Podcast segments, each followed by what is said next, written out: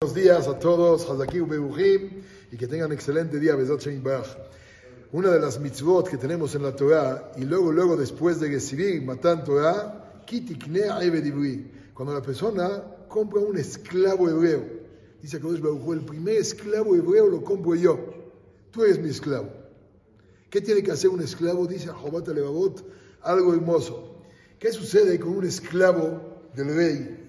Que ya con el rey le dice, señor rey, todo lo que usted me pida, a la o a la gasi, se lo cumplo. Menos el cafecito de las 4 de la mañana, la verdad está incómodo. Estoy dormido, yo lo sigo después todo el día lo que usted diga, pero ahí a las 4 que me pida usted un café, sinceramente búsqueselo con otro. Ya no se llama Ayben, no se llama esclavo. Nosotros, Kili Israel Avadim, Avadai Hem, un Yehudí lo único que tiene que ser es una sola cosa.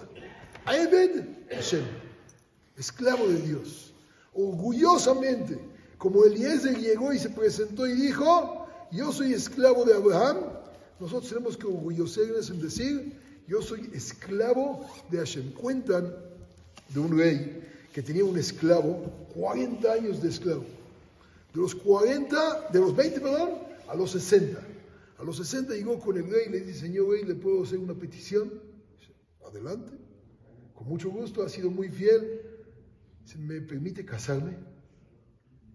¿Ahorita te quieres casar? ¿60 años de edad te vas a casar? Tuviste 40 años para preguntarlo. Dice, ahorita aprendí, tengo ya esposa y tengo hijos, pero ahorita quiero casarme y tener un hijo que nazca, desde que nazca, sea esclavo del rey. Que nazca sabiendo qué significa ser esclavo del rey. Nosotros nacimos afortunadamente desde el primer día sabiendo somos esclavos de Hashem. Si Boreolam nos tiene a nosotros esclavos, que nos mantenga y nos alimente, como bien lo decimos, Avinu Malkenu, כנוסדה בעזרת השם יתברך תור, או כמנסיון על הפרשה, וירפו ירפא כמאן לרפואה שלמה התור עם ישראל, היא בשורות טובות, אמן ואמן. רבי חנניה בבקשה אומר.